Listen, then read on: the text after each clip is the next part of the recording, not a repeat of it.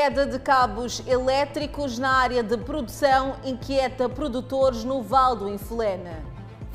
Operadores de táxi motorizado em Nampula queixam-se de expulsão nas paragens. Bernardino Rafael reconhece a existência de agentes mal comportados na corporação e pede desculpas. Ministério da Saúde preocupado com uma eventual quinta vaga da Covid-19.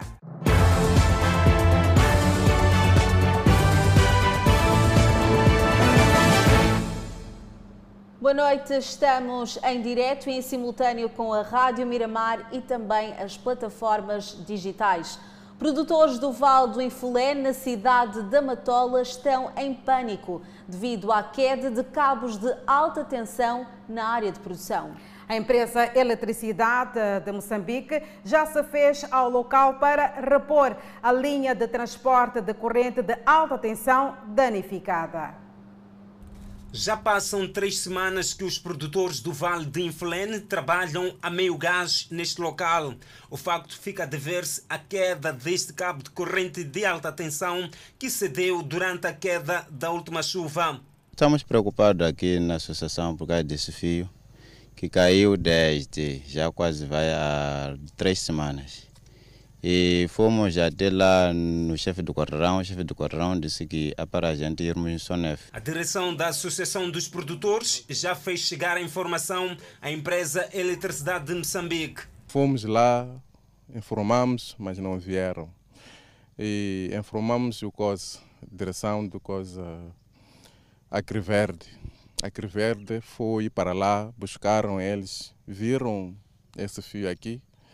Só que até agora não aparece para poder tirar esse fio aqui.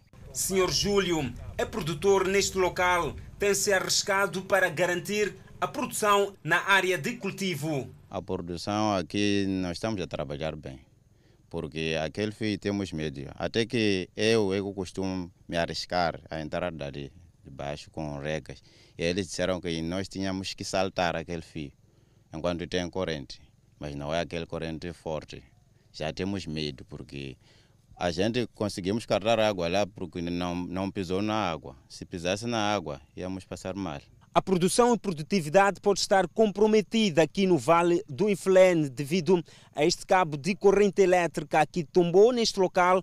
Já passam três semanas. Os produtores não estão a produzir nesta área onde nos encontramos porque supõem que este cabo ainda tenha corrente elétrica estão à espera dos técnicos da eletricidade de Moçambique que ainda não se fizeram um local para removerem o cabo de corrente elétrica.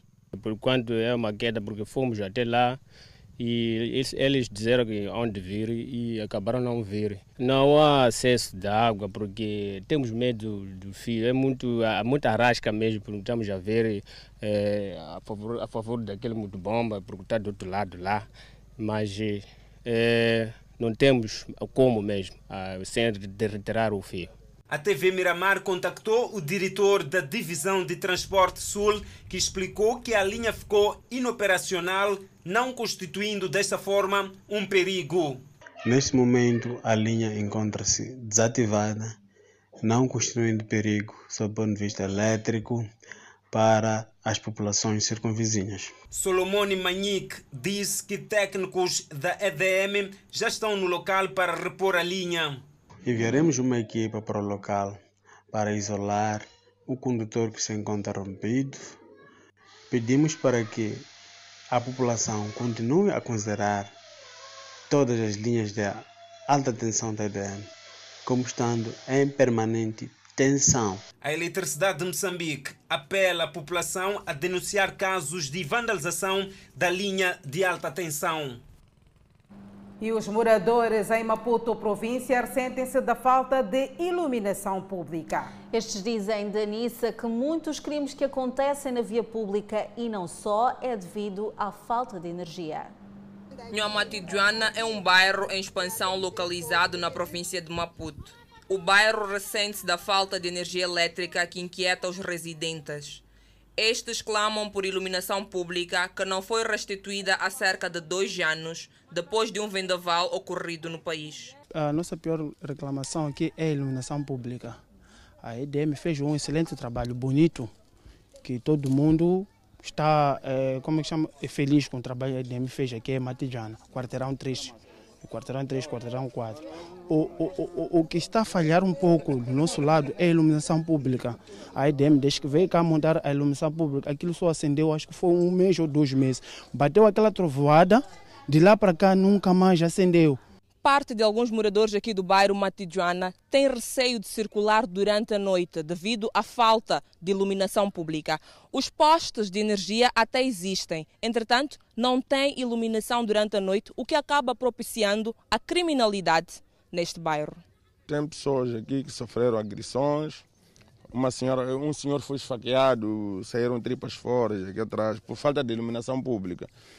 Uh, mesmo na minha casa houve roubos duas vezes, né?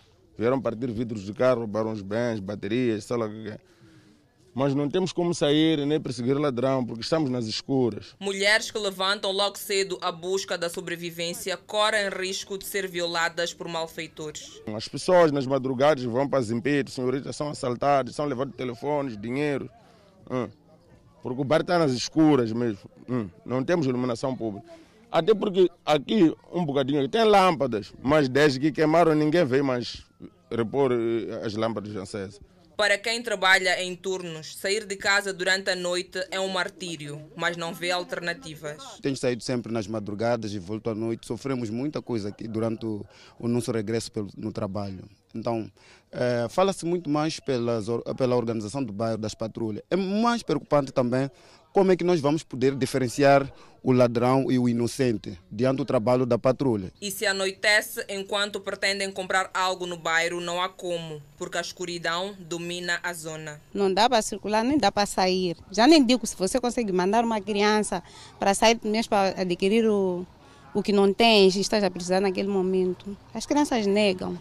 Não tem medo. Para quem vai à escola de noite, regressa a casa com medo de ser a próxima vítima e os familiares em casa não sossegam antes que o membro bata a porta. Por isso, Dona Paineta pede que o assunto seja resolvido. É, kombela ku lomu tindleleni lomu ku kumeka magezi ku savana va hina van'wani va dyondza usiku. Contactamos a Eletricidade de Moçambique a nível da província de Maputo, que afirma que já está a trabalhar de modo a restabelecer a iluminação pública no bairro Nguamatijuana.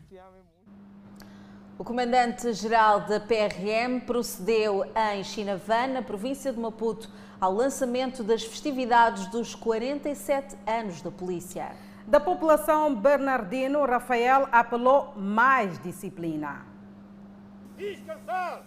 Foi durante o lançamento das comemorações dos 47 anos da PRM que o comandante-geral da Polícia da República de Moçambique, Bernardino Rafael, apelou à população de Xenavan, distrito da Manhissa, província de Maputo, a pautar pelo bom comportamento. Recuando no tempo, o comandante-geral da Polícia da República de Moçambique, Bernardino Rafael, recordou os tumultos em Xenavan e apelou à população desta parcela da província de Maputo a respeitar o bem público, incluindo as fábricas, porque de lá provém o salário para sustentar as suas famílias. Queremos a união entre os trabalhadores e a Polícia da República de Moçambique e queremos ideias no caso de algum problema que tende a manchar a nossa vida e, sobretudo, alterar a ordem de segurança pública.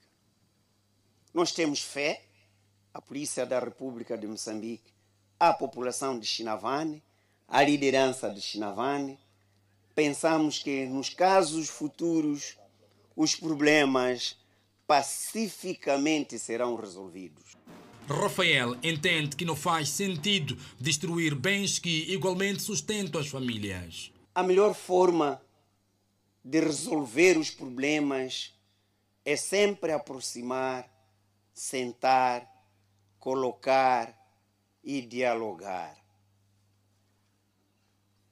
Parte dos trabalhadores da nossa fábrica tivemos o que tivemos, tem que passar isto uma vez por todo, tem que ser uma lição estudada, aprendida e deitada fora a parte negativa. O comandante-geral da Polícia da República de Moçambique reconhece igualmente o empenho dos homens da lei e ordem, mas também reconheceu a existência de polícias mal comportados. Reconhecemos que a nossa juventude que está na Polícia da República de Moçambique comete erros que às vezes até não são erros, são crimes. E quando se comete crime, olham para a polícia. Não olham para um só polícia, olham a polícia como instituição. Bernardino Rafael aproveitou a ocasião para pedir perdão à população devido ao comportamento de alguns agentes. Angela, e aqui um apelo para a Polícia da República de Moçambique, são os operadores de mototáxi na cidade de Nampula, que dizem estar a ser ameaçados durante o exercício da atividade. E fora as ameaças, há operadores de táxi que já foram vítimas de agressões físicas. São ameaças que vêm acontecendo há bastante tempo, segundo estes operadores, mas que nos dias que correm vão ganhando contornos de medo e insegurança no seio destes trabalhadores por conta própria, na Praça da ADM, cidade de Nampula. Todos nós desta zona de Matala sobrevivemos aqui. Doente à noite, trouxem aqui, nós levamos para o hospital, todos, é, três é, crianças estudam por causa deste lugar. Agora, estão a dizer para nós irmos fazer atividade de taxi-mota longe daqui, aonde ninguém sabe. Se eles estão a dizer que sempre, sempre estão a receber ameaças, não sei quanto, com quem? É que nem Ali Shabab não veio com taxi-mota. Não sei o, o que está acontecendo lá no quintal, mas eu estou a pedir a quem de direito que nos ajude são operadores que fazem a sua atividade neste ponto há vários anos e que neste momento dizem estar a ser intimidados. Por isso temem que nos próximos dias percam de vista a oportunidade, se não a única oportunidade que têm neste momento para sustentar a família. Não estamos mal, não há emprego, não há nada. Até o salário subiu para quem trabalha. Hoje pão está 8 meticais. Quem sou eu para comprar 8 meticais pão? Não trabalho, táxi moto está mal proibir. É para acabar aonde mesmo? Há operadores de táxi que já foram vítimas de agressões físicas na mesma praça. Macararam, me bateram das 18 até 21 horas. Me caía mudança da minha moto. Quando inclinei, apanhei aquela mudança. Macararam fora, me, me bateram no quartel. Alegam que o espaço é para, é para controlar melhor. A, a, a, não sei o que controlam. Tentamos, sem sucesso, ouvir a outra parte envolvida nesta matéria. A partir do ano de 2022, os candidatos a polícias serão recrutados nas escolas secundárias do país. Isso, Ângela, está renhido. Um dos requisitos é a conclusão da 12ª classe. A iniciativa visa dar mais qualidade à formação dos agentes da Polícia da República de Moçambique. Para ingressar às fileiras, o nível exigido passa de décima para décima segunda classe. Vamos ter décima segunda, mais um ano da formação da Polícia da República de Moçambique. Vão ter parte do sistema de educação. Mas vão ter também aquilo que é o treinamento policial, porque a polícia é um paramilitar. Então, treinos, mas também escola, estudo, conhecimento técnico, científico, para poder servir fielmente o Estado e a pátria moçambicana. Bernardino Rafael quer jovens que entregam-se para o bem do país. Vamos buscar os futuros polícias nas escolas secundárias aqueles que tenham concluído 12 classe. Quem tem o requisito para entrar à polícia, quem tem 12 classe. Estamos à espera de vocês. Começamos isso em 2024. Estamos a criar condições para tal. O que nós precisamos é formar-vos polícias em um ano. O comandante-geral da Polícia da República de Moçambique, Bernardino Rafael, apelou à juventude a não envolver-se em greves que resultem em danos nas fábricas. Quando a criança participa em greve, depois há de participar em outras ações criminosas. Não pode. Criança tem direito de não deixar vandalizar o patrimônio que produz o dinheiro que se compra os livros para a escola, incluindo uniforme escolar. Estão proibidos participar em greves que resultam em danos materiais. O comandante-geral da Polícia da República de Moçambique falava durante o lançamento da Semana da PRM. Obras da via que liga o Centro de Saúde de Tessura, a antiga Estrada Nacional número 6, já reiniciaram. E o trabalho acontece depois de uma ligeira paragem marcada pelas chuvas e também a falta de areia. A paralisação das obras incomodava a comunidade local e os transeuntes que se fazem ao hospital, estabelecimentos de ensino e outros serviços posicionados naquela área residencial. As vias alternativas já não respondem às necessidades e, por isso, só a conclusão das obras poderá resolver o atual problema. Existem vias alternativas, mas estão todas esburacadas e tal. Né? Então eu acho que uh, deveriam acelerar mais. Por exemplo, estou a sair da, da escola, há uma reunião da minha filha lá, é quase 2 km para a escola, deixamos o carro mesmo aqui, perto, para percorrer essa trajetória para lá. Eu tenho visto ambulância a fazer cortamatos da água, há muita água nas vias alternativas. Então, com doentes a serem evacuados do Hospital de Xingossura, é triste mesmo. Duas semanas após a paralisação devido às chuvas e também à falta de areia, os trabalhos de pavimentação da estrada que liga o Centro de Saúde de Xingussura até a Estrada Nacional número 6 já reiniciaram. Como pode ver, as imagens documentam os trabalhos que os técnicos vão executando, faltando uma extensão de aproximadamente 200 metros. E os técnicos acreditam que estes trabalhos poderão ser concluídos dentro de aproximadamente uma semana e meia.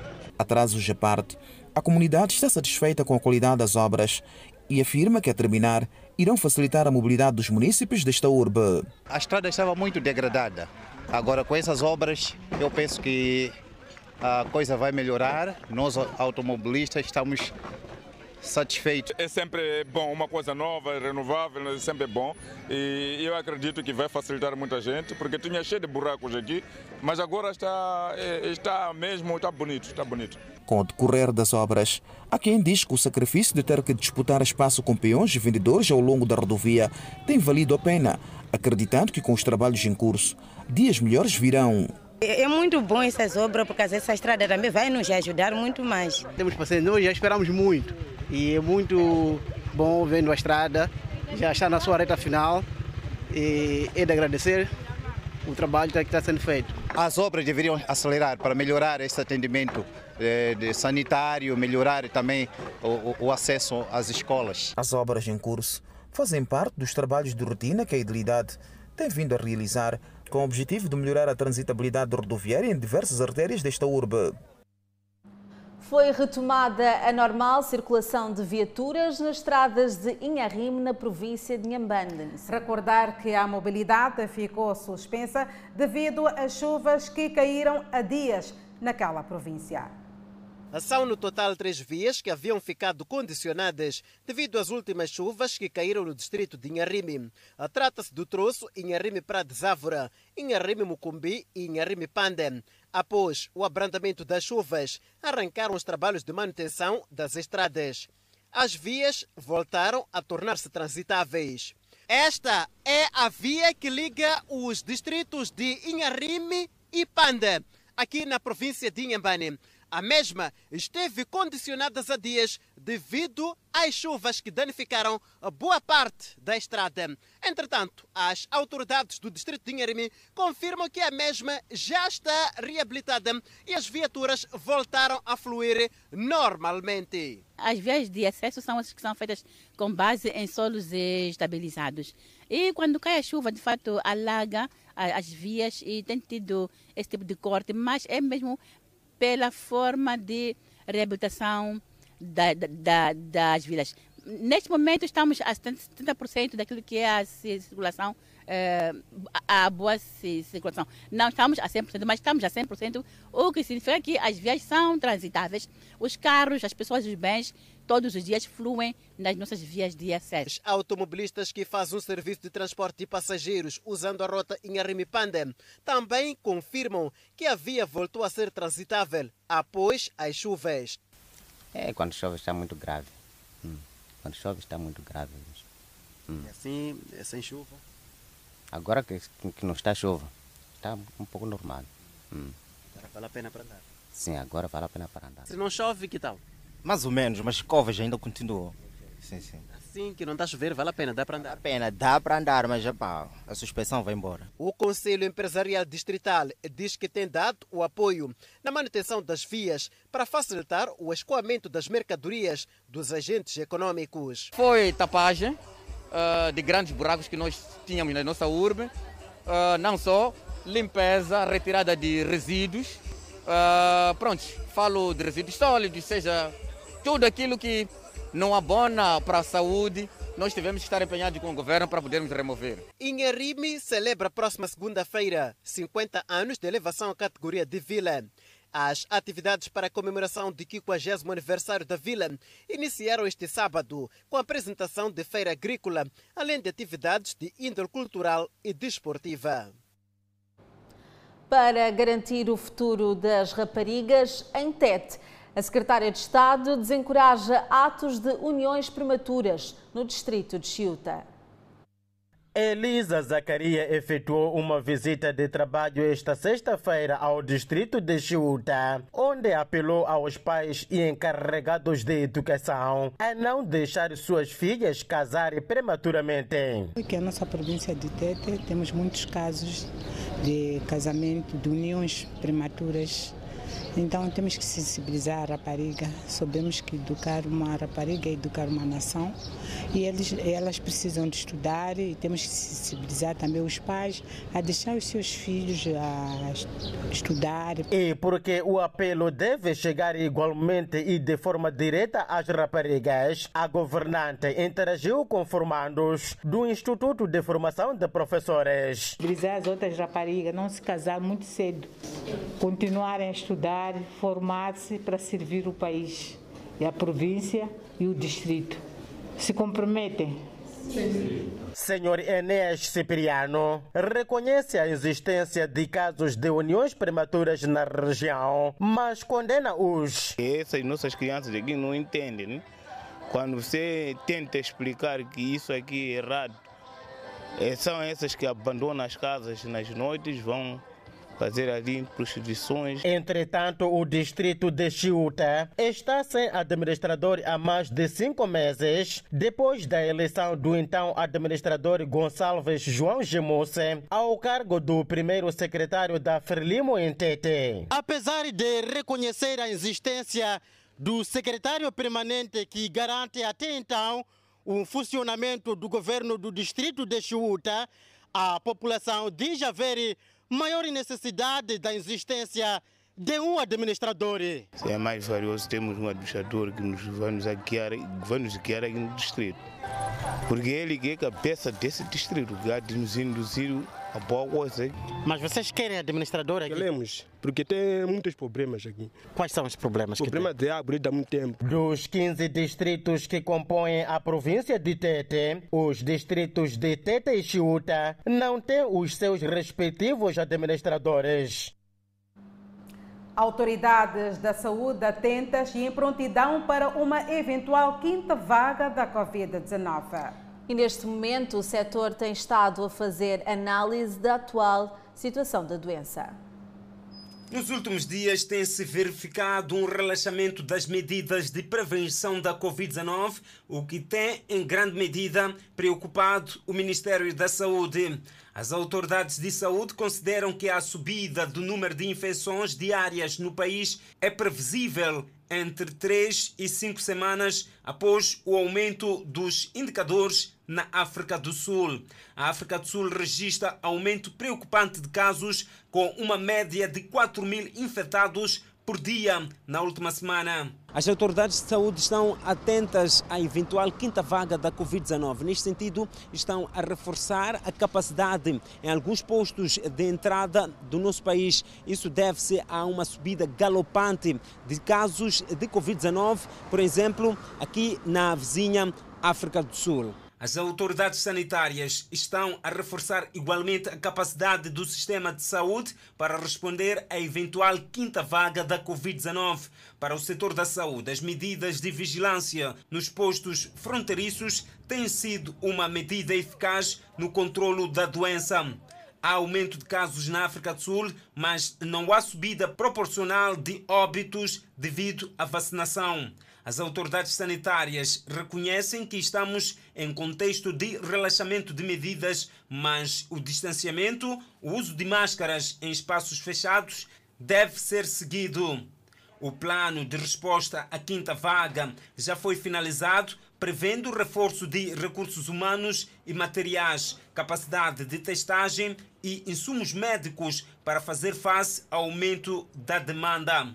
O país vacinou mais de 14.832 indivíduos maiores de 18 anos com a primeira e segunda doses, enquanto 340.832 têm a imunidade restaurada com a dose de reforço.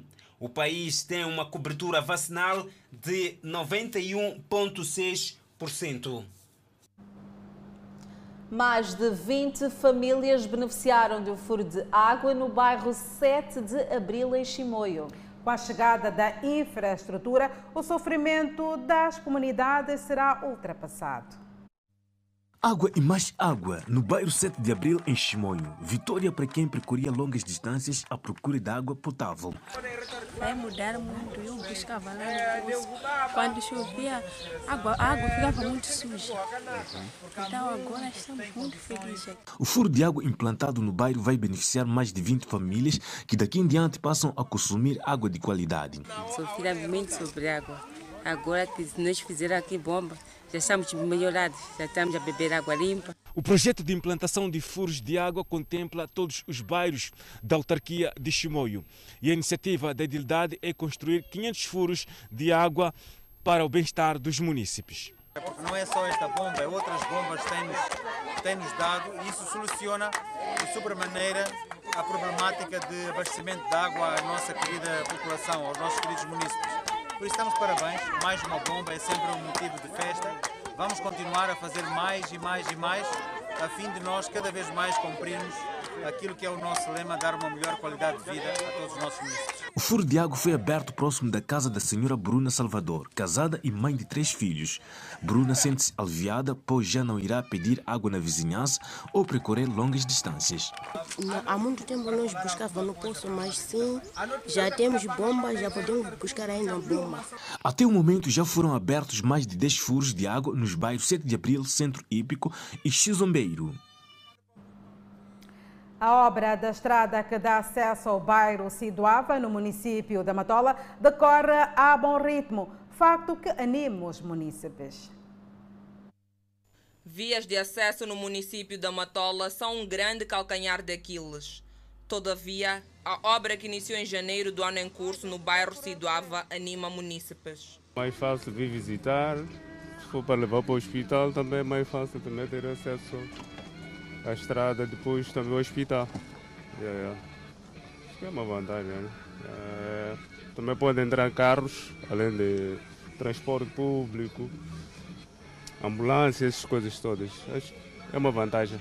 Júlio tem um estaleiro ao lado da estrada desde 2011 e acredita que com a estrada alguns problemas poderão ser solucionados se for cumprida a promessa de asfaltagem. Mas mesmo assim, se eles não forem coisa o asfalto, não vai nos ajudar nada por causa dessas pedras. Para os transportadores é uma mais-valia, embora haja dificuldade na circulação, visto que as obras decorrem enquanto os carros circulam, mas ainda assim só vê vantagem. Estamos há bom tempo, já com a estrada burracada e tudo. Então, se talvez que é para, acharam que isso vai ser melhor é. Chega mesmo nas casas, por, da maneira como estás a ver, está a ver aquela mandioqueira, a cor que tem, é por causa dessa poeira aqui. As obras de asfaltagem da estrada aqui a nível do bairro Siduava decorrem a bom ritmo, Entretanto, o que inquieta os moradores e os vendedores é a poeira. Dona Cristina é vendedeira de hortícolas e afirma que por não ter alternativa vende à beira da estrada e não escapa da poeira, mas tenta contornar com uso de máscara e lavagem frequente dos legumes. Poeira teka ya mbala ma hi tshama ni mati kusuhi para hi tshama ku kama ni kama hi tshama na hi hlamba mavoko A obra tem uma extensão de 4 mil metros que parte da circular de Maputo até o bairro Sidoava e o seu término está previsto para junho de 2023. O FM Podcast deste sábado falou sobre os direitos do consumidor. Pois bem, veja também, logo a seguir ao intervalo, jovens das províncias de Sofala e Manica reunidos no 13º Acampamento Provincial da Juventude. Notas informativas para ver e ouvir logo a seguir o intervalo. Até já. Estamos de volta ao Fala Moçambique, agora para olhar para os jovens da província de Sofala e Manica, que estão reunidos no 13º Acampamento Provincial da Juventude. O encontro que reuniu a camada juvenil tem, tem em vista a partilha de muita experiência. A sociedade precisa de uma liderança juvenil transformadora, não só por ser uma questão estratégica de capital importância, como também pelo papel preponderante que ocupa na promoção e consolidação das mudanças sociais. Olhando para este aspecto, a província de Manica acolheu os jovens da província de Sofala e jovens de todos os distritos de Manica no 13º Acampamento Provincial da Juventude. Aqui, os jovens irão trocar experiências para a edificação de um Moçambique próspero. Estamos a realizar este acampamento para refletirmos do que nós queremos para hoje e o futuro, do que a juventude deve fazer, como é que a juventude tem que se comportar, juventude sem droga, para assumir o amanhã. Os jovens foram chamados a serem criativos para o desenvolvimento do país, bem como a se engajarem na consolidação da paz. Que temos vindo a apelar a toda a camada jovem para que unamos-nos sempre em prol de causas nobres, como destaque para o combate à pandemia da Covid-19 e a não adesão às fileiras do terrorismo com promessas falsas de emprego e melhores condições de vida. Os jovens acampados no distrito de Manica mostraram interesse em lutar para que haja união entre a juventude. Esperamos que haja aqui união entre a juventude, é, é, que haja paz, clima de, é, de, de haja clima de, de, de, de união. Sabemos que aqui há, há muita sensibilidade. A governadora da província de Manica exortou aos jovens acampados no 13º Acampamento Provincial da Juventude, no distrito de Manica, a lutarem em prol dos males que afetam a sociedade, como uniões prematuras, violação de menores, entre outros. Esse alinhamento é alinhamento mesmo de uma juventude capaz de realizar ações visíveis para o nosso país. Uma juventude organizada, uma juventude sem droga, uma juventude sem uniões prematuras, uma juventude sem violência. Queremos esta juventude sem violência, sem violência sexual de menores. Nelson Domingos, de 30 anos de idade, é jovem da província de Sofala e espera que as ações maléficas que retardam o desenvolvimento do país sejam ultrapassadas. Isso nos chama a consciência de que a juventude tem que ser um exemplo e modelo daquilo que são os ideais que a juventude deve trazer, de modo a proporcionar que essas ações maléficas que fazem com que a comunidade esteja em apuros deixem de acontecer. Os acampamentos da juventude são um espaço de interação que favorece o desenvolvimento de caráter e valores cultivam atitudes positivas e fortalecem habilidades individuais, assim como desempenham um papel importante na mobilização da juventude e na consolidação da unidade nacional. E nesta senda que para a presente edição escolheu-se como lema o papel da juventude na preservação da paz e unidade nacional. Em Amban, o setor da saúde diz estar atento aos atos que mancham o bom nome da classe. E das reclamações consta o mau atendimento por parte de alguns profissionais.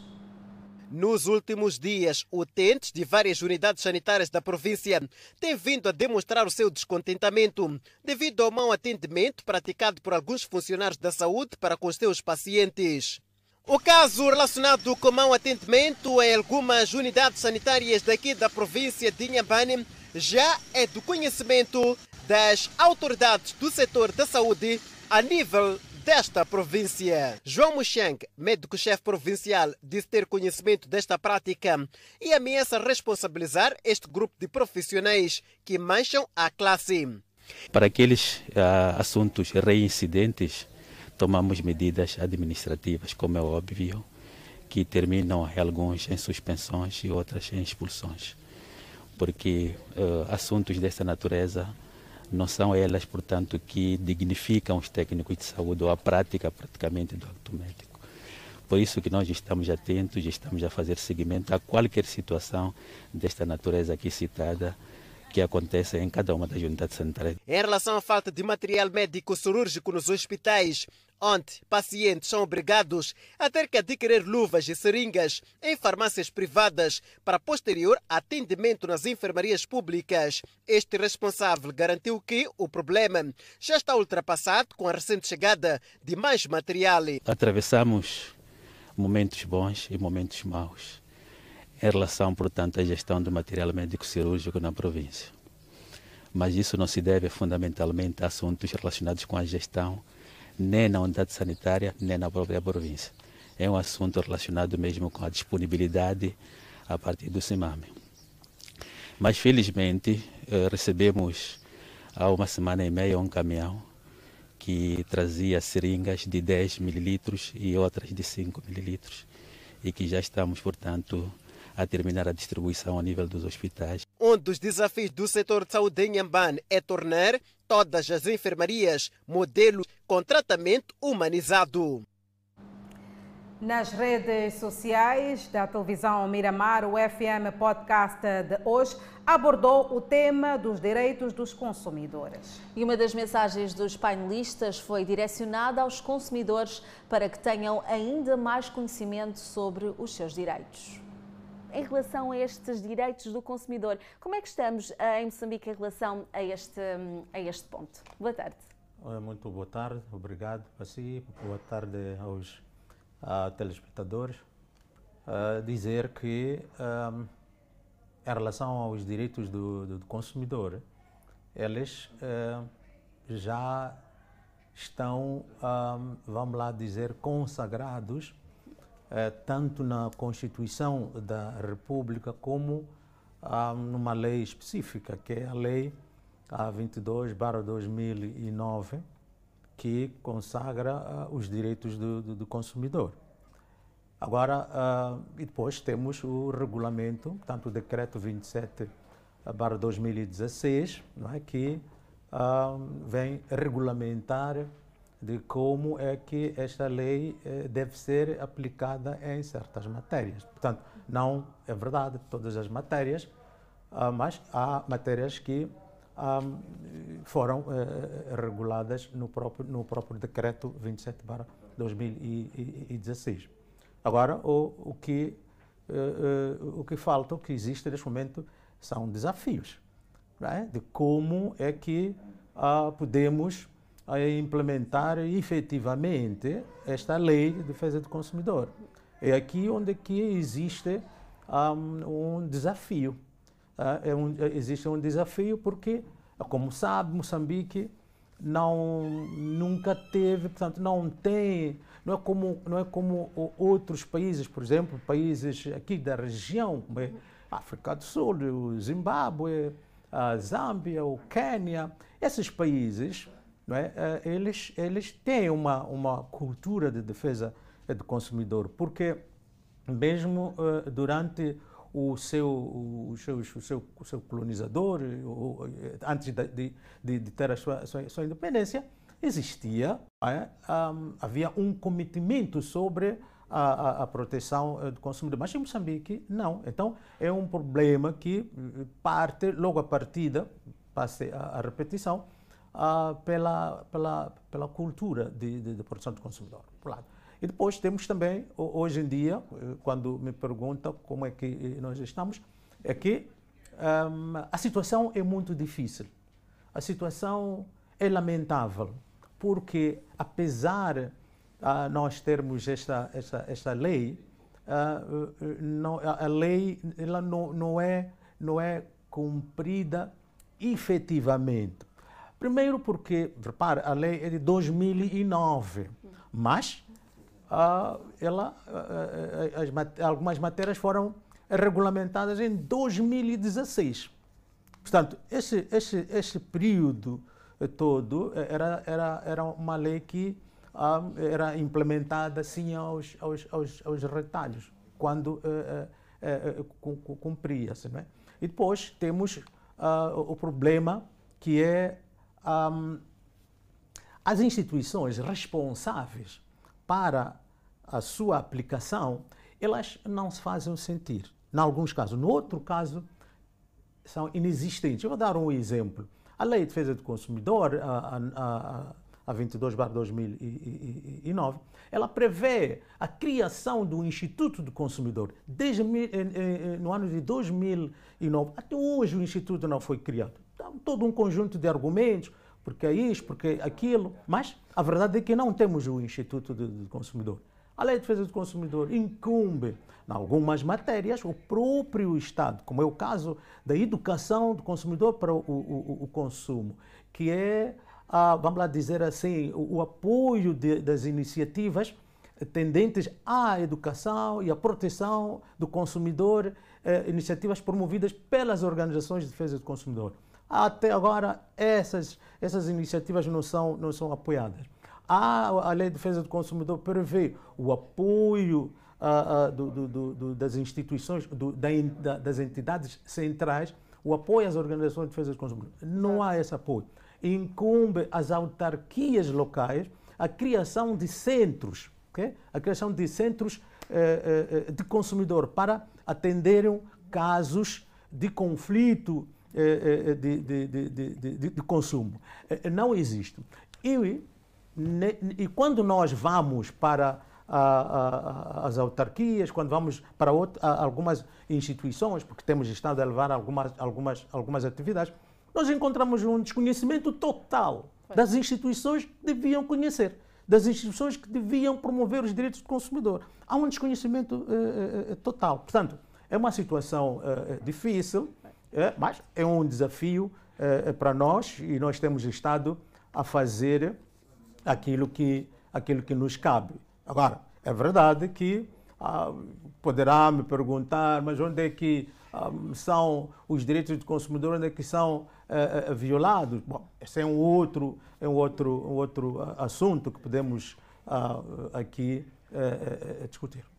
Mas é, falou, uh, Alexandre Bacião falava aqui deste desconhecimento por parte das instituições e também se possa arriscar por parte do cidadão uh, em relação aos direitos do consumidor. A nível económico, onde é que toca no país este ponto uh, de, de, haver este desconhecimento, de não haver este tal instituto que possa, que possa melhorar, uh, levar mais esta informação para, para todos? Boa tarde, Tito Esquivo. Boa tarde, obrigado pelo convite.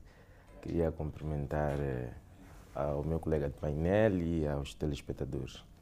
Em economia existe um, um tópico muito discutido que nós chamamos falhas de mercado.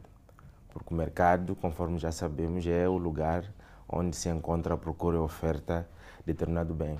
Só que este mercado tem limitações e tem falhas. Uma das falhas de mercado mais discutidas e que é uma das falhas que mais chama pela intervenção do governo na economia ou no mercado é chamada assimetria de informação. O que é assimetria de informação? É uma situação em que um dos agentes econômicos, seja o vendedor ou o comprador, neste caso nós chamamos procura e oferta, tem mais informação do que o outro.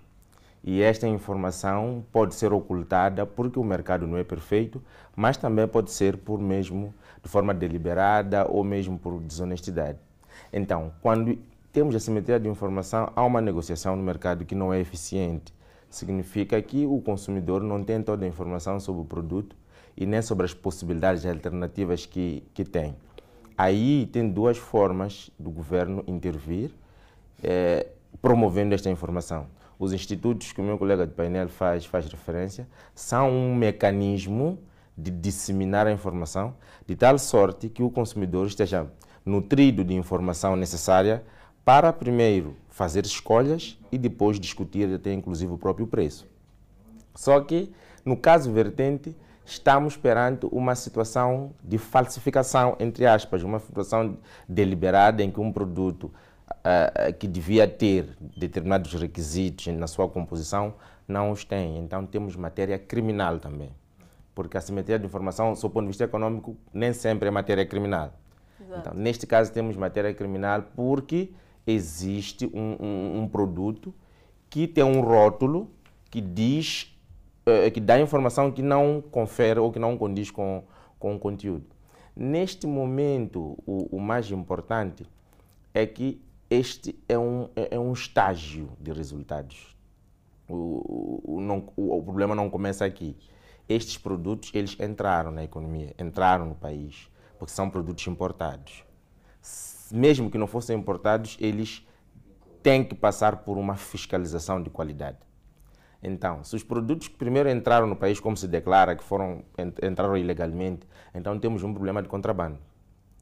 Então, significa que nós não havemos de combater o problema é, é, é, do, do, dos alimentos serem ou não fortificados se nós não temos acesso a esses alimentos quando eles entram. Moçambique registrou 10 casos positivos da Covid-19. Arrancou este sábado a maior prova de futebol a nível nacional. O Moçambol e os adeptos preencheram as bancadas do campo do Black Bulls. Reportagens para acompanhar dentro de instantes. Até já. Estamos de volta ao Fala Moçambique e agora vamos atualizar os dados da Covid-19 no país. Moçambique não registrou casos recuperados da Covid-19, mantendo o cumulativo de 223.663. O país tem atualmente três internados. Nas últimas 24 horas, 10 pessoas testaram positivo para a Covid-19, no universo de 552 amostras suspeitas testadas. Moçambique tem um cumulativo de 225.419 casos positivos, sendo 225.050 de transmissão local e 369 importados.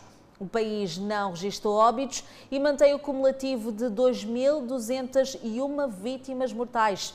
E atualmente Moçambique tem 51 casos ativos. Vamos dar continuidade às notícias, Danissa. Exatamente, Angela. O momento é reservado ao desporto.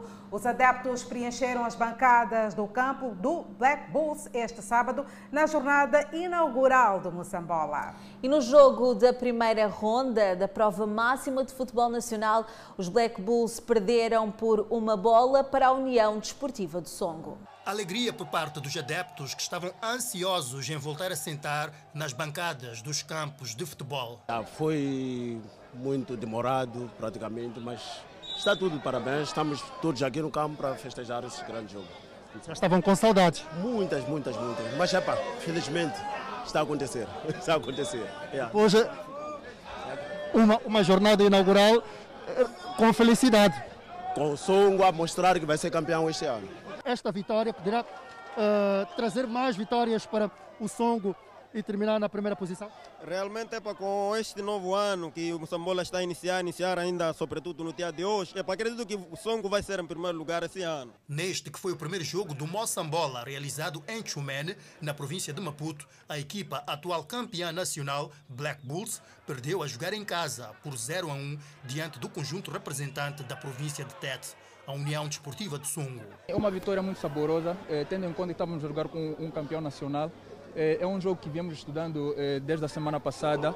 É um adversário muito difícil, um adversário que sabe jogar a bola. Então, parabenizar a equipe de trabalho e os colegas todos. O treinador do conjunto dos Black Bulls considera que a derrota sofrida não tira a possibilidade da reconquista do título. Faltam faltam bastante jogos ainda. Uh, foi o primeiro jogo, não, nenhum é, ninguém é campeão uh, na primeira jornada, uh, por isso temos que continuar a trabalhar, continuar a acreditar no nosso trabalho e no nosso valor e seguramente que no final vamos ser felizes. Neste desafio, Black Bulls desperdiçou várias oportunidades de golo.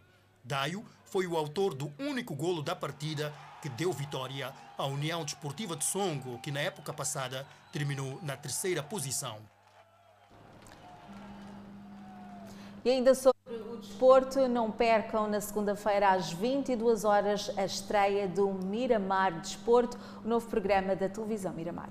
Reina desta parte muita ansiedade.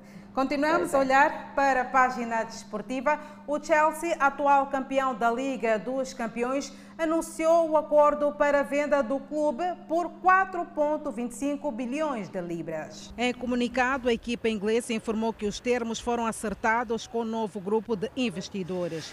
Todd Bowley já é o dono de 20% do Los Angeles Dodgers clube da maior liga de basquetebol dos Estados Unidos da América e comprou em 2021 junto com o parceiro, o Los Angeles Lakers, equipa da Liga Americana. O dinheiro será depositado em uma conta bancária congelada do Reino Unido até a aprovação da negociação pelo governo britânico, informou o Chelsea. O negócio deve ser concluído até o fim do mês, após autorização dos órgãos regulatórios. Segundo o clube inglês, do valor acordado, 2,5 bilhões serão usados para comprar todas as ações referentes ao Chelsea e o restante será usado para investimento no estádio Stamford Bridge, nas categorias de base e na equipa feminina.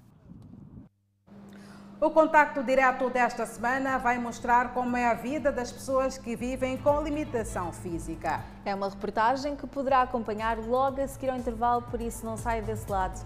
Nós voltamos já. O contacto direto desta semana vai mostrar como é a vida de pessoas que vivem com limitação física. Elas esforçam-se para garantir o seu sustento, por isso acompanhe um trecho do que será exibido às 19 horas aqui na televisão Miramar.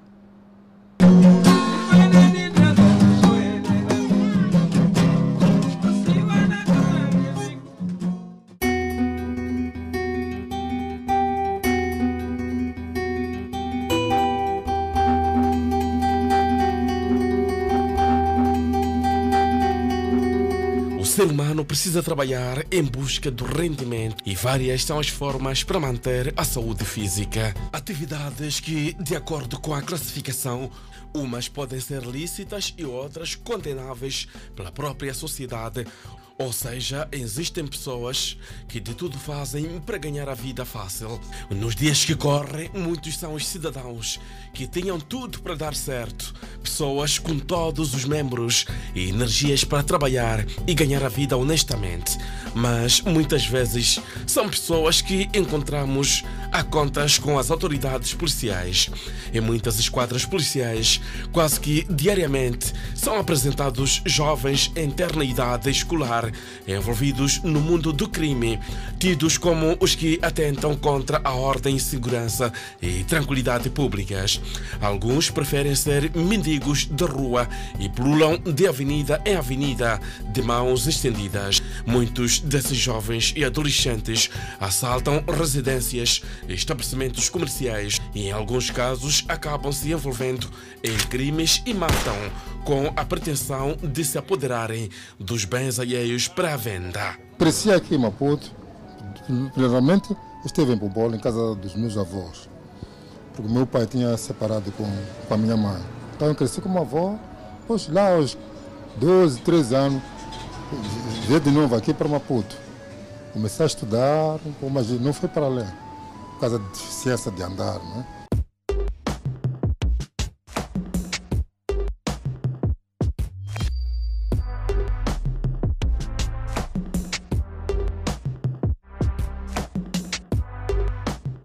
mora no município da Matola, bairro de Fomento. Um talento que não somente reside nos seus membros inferiores, como também nos superiores. O jovem de 29 anos de idade caminha normalmente e até desafiamos uma partida de futebol. Ele faz o aquecimento para entrar em ação. Depois junta-se ao repórter em toques de bola.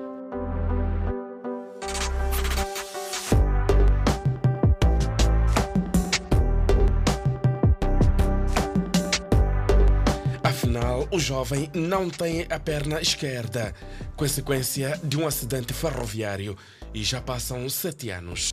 Essa deficiência possui, acho que foi 2015, uh, estava a caminho do serviço. Uh, quando estava a caminho de serviço, uh, o, o meu meio de transporte era meio ferroviário, que quando estava a subir ali, subi. Como tá, o, o, o comboio em si estava cheio, depois fui empurrado por um, não sei como, caí. Se é que jovens como estes que encontramos a contas com as autoridades policiais em quase todos os bairros onde há um posto policial ou esquadra têm tanta força e habilidades de arrombar estabelecimentos, então não seria difícil de trabalhar, dada a força que possuem. Que te parece ver um cidadão como este, cuja locomoção depende do suporte desta bengala? Veja as palmas das suas mãos por conta do esforço que tem feito para se equilibrar. De 34 anos de idade, ele é um homem fisicamente sofrido, mas a alegria inunda a sua alma, pois é um jovem que se sente realizado pelo simples fato de ganhar a vida honestamente, distanciando-se da mendicidade. A minha deficiência é isso que vocês estão a ver também. Começou eu quando era criança, então o crescimento me disseram que pá, você sofreu assim, estava com dor do corpo. A guerra pode ser maior, mas mais do que vencer as batalhas, um dia as batalhas ficam para trás e vencida a guerra. Entre estas rodovias de difícil transitabilidade aqui no bairro Fomento, município da Matola, estamos concretamente no quarteirão 35. Vamos ao encontro de uma grande mulher, ela é cadeirante. Então, se há inclusão no nosso país, tem que haver inclusão em todas as áreas. Para acompanhar melhor, não perca amanhã às 19 horas aqui na televisão Miramar, no programa Contacto Direto. Seguimos com mais notas informativas. O presidente do Movimento Democrático de Moçambique, Lutero Simango, trabalha na província de Nampula. Simango deseja ver o seu partido mais unido. É a primeira aparição do recém-eleito presidente do Movimento Democrático de Moçambique, Lutero Simango, na província de Nampula. A sua chegada a esta província, Simango foi recebido com cânticos e danças pelos quadros e simpatizantes do seu partido. Em entrevista com jornalistas, o dirigente disse que a Nampula numa altura em que o seu partido enfrenta enormes desafios.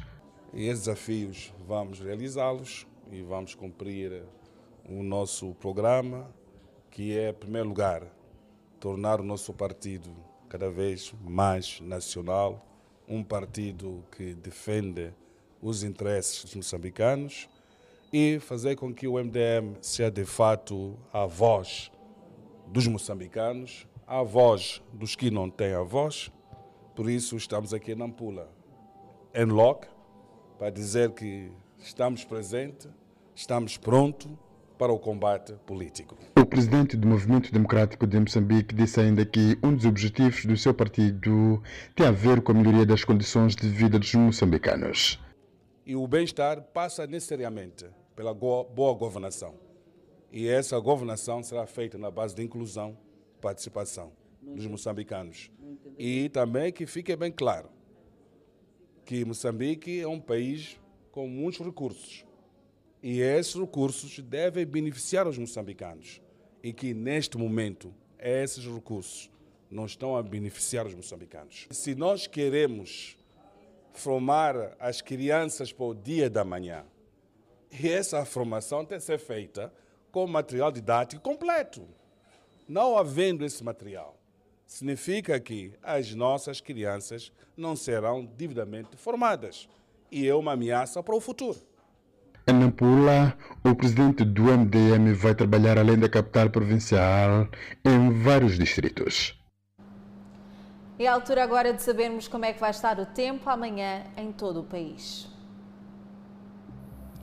Pemba, 30 graus de máxima e 22 de mínima. Lixinga, 24 de máxima e 10 graus de mínima. Nampula, com 30 de máxima e 19 graus de mínima. Tete, 34 graus e Climane, 30 graus. Chimoio de máxima poderá registrar 27, Beira 30. Já na zona sul do país, Vilanculo de máxima poderá registrar 29, Inhambane 30, Xaixai 29 e Maputo, cidade capital, de máxima poderá registrar 30 graus Celsius e uma mínima de 17. O Fala Moçambique está de volta com as notícias internacionais. Um míssil russo destruiu hoje um museu ucraniano dedicado à vida e obra de um filósofo do século XVIII. Esta informação foi avançada pelo Conselho Local. Conforme vemos nas imagens, os serviços de emergência ucranianos compartilharam a foto do museu em chamas. Foto esta que estamos a acompanhar. O museu que foi destruído fica perto da fronteira russa, na região de Kharkiv, onde os combates foram ferozes. E continuando com a atualidade internacional, o presidente francês Emmanuel Macron foi empossado para um segundo mandato durante uma cerimónia no Palácio Presidencial do Eliseu.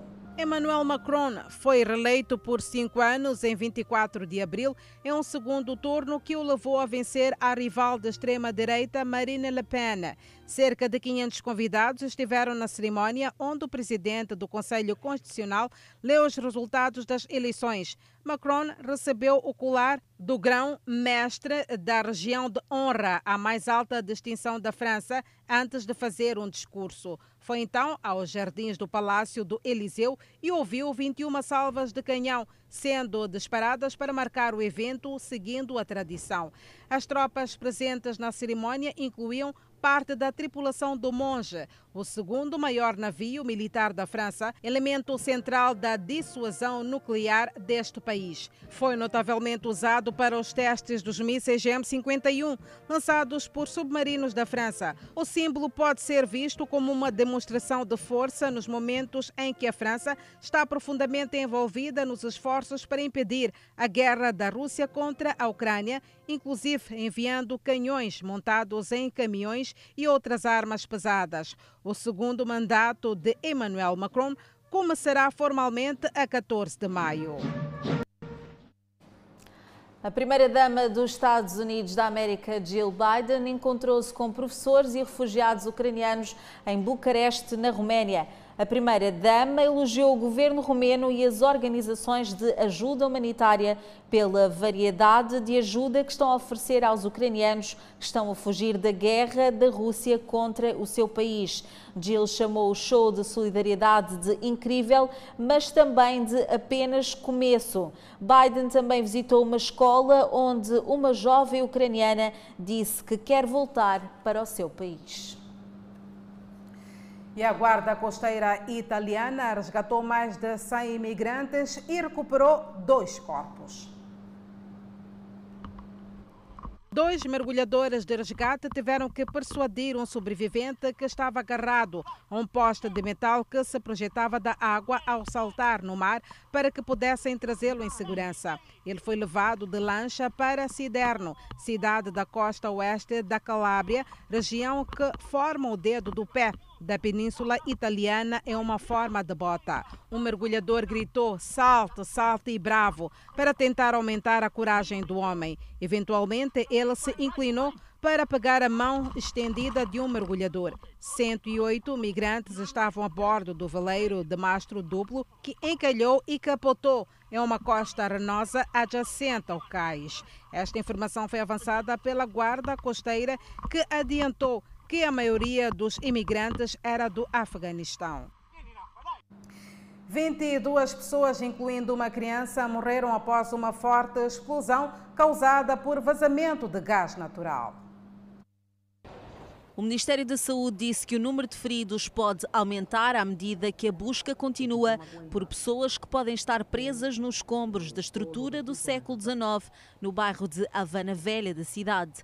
O chefe dos serviços hospitalares de Havana disse que o sistema de saúde está pronto para atender todas as 74 pessoas feridas na explosão e que a identidade dos mortos será conhecida nas próximas horas. Nenhum turista estava hospedado no hotel de 96 quartos em Havana porque estava a passar por reformas e deveria reabrir a 10 de maio. Os bombeiros continuarão a trabalhar durante a noite na tentativa de recuperar mais corpos enterrados sob os escombros do hotel em Havana. Defendendo a dignidade e também a segurança, o governo talibã ordenou que mulheres usem burca em público.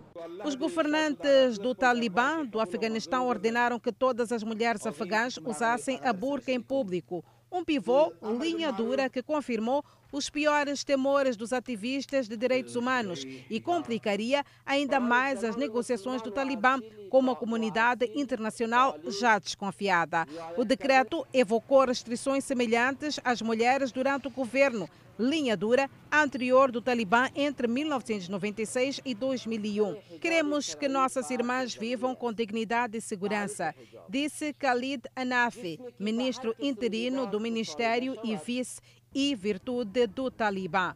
O Talibã decidiu anteriormente não reabrir as escolas para meninas acima da sexta classe, renegando uma promessa anterior e optando por apaziguar sua base linha dura às custas de alienar ainda mais a comunidade internacional. Essa decisão interrompeu os esforços do Talibã para obter o reconhecimento de potenciais doadores internacionais em um momento em que o país está atolado em uma crise humanitária que se agrava. E é o ponto final do Fala Moçambique de hoje. Obrigada pelo carinho e também pela sua audiência. Até uma próxima oportunidade. Um bom final de semana. Fiquem muito bem, mas sempre na companhia da televisão Miramar. Até mais.